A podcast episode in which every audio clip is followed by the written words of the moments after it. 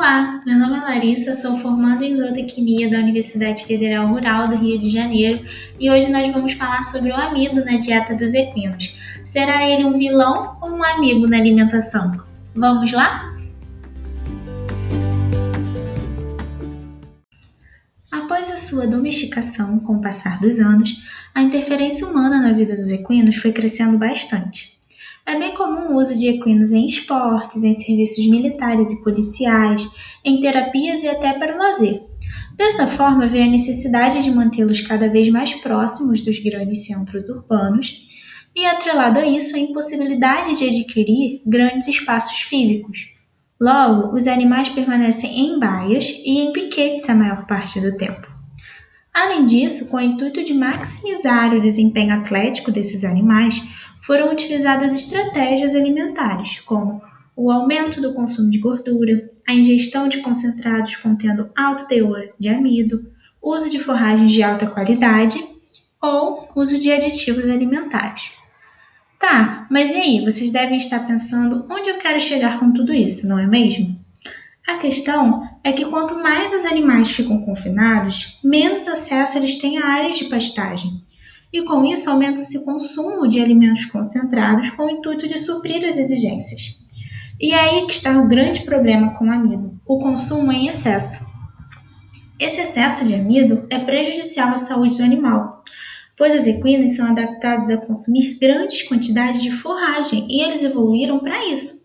Portanto, apresentam limitações do trato digestivo para o consumo de altas concentrações de amido, como por exemplo, os equinos possuem uma produção limitada de amilase pancreática e limitação no transporte de monossacarídeos pela mucosa do intestino delgado. Quando fornecido em excesso, o amido vai escapar da digestão pré-secal e vai chegar ao seco-colo.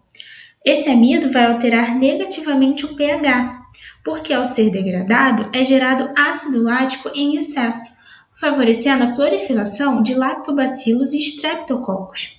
Esse ácido lático vai afetar a sobrevivência das bactérias fibrolíticas, aquelas que degradam a fibra. Com o pH ácido, a parede do intestino grosso vai começar a ser lesionada, abrindo pequenas aberturas. Adicionalmente, com a morte das bactérias fibrolíticas devido à acidez da fermentação lática, serão liberadas toxinas. Essas endotoxinas são proteínas das bactérias que se modificam e se transformam em aminas vasoativas, que vão atravessar a membrana da mucosa lesionada e vão entrar na corrente sanguínea. Essas substâncias apresentam tropismo pelos vasos que irrigam os cascos e vão causar inflamações. A laminite é uma inflamação aguda das lâminas do casco. Essa mudança de pH também vai alterar a função dos colonócitos, que são as células do cólon. Eles são responsáveis por absorver líquidos, eletrólitos e os ácidos graxos voláteis. Com a queda do pH, essas células vão perder a capacidade de controle osmótico e, com isso, a água vai passar pelo intestino grosso sem ser absorvida, ocasionando um quadro de diarreia osmótica. Além disso, vai prejudicar a capacidade da célula de absorver os ácidos graxos voláteis. Vocês recordam que lá no segundo podcast sobre as diferenças na digestão dos alimentos de coelhos e equinos, eu comentei que para consumir um quilo de matéria seca de concentrado, o equino mastigava bem menos quando comparado a um quilo de matéria seca de volumoso? Então, quanto menor for o número de mastigações, diminui a produção de saliva, pois os equinos só produzem saliva quando mastigam. E isso pode ocasionar um excesso de produção de ácido clorídrico, que pode propiciar úlceras gástricas, pois a saliva não vai chegar em quantidade adequada para tamponar o ambiente digestivo. Entre, então, os principais distúrbios que podem surgir por conta do excesso de amido na alimentação dos equinos são cólicas, laminites, acidoses, úlceras gástricas, doenças metabólicas como resistência à insulina e etc. A cólica é o principal distúrbio gastrointestinal causador dos maiores índices de mortalidade de cavalos no mundo. Dessa forma, existem limitações para o consumo de amido.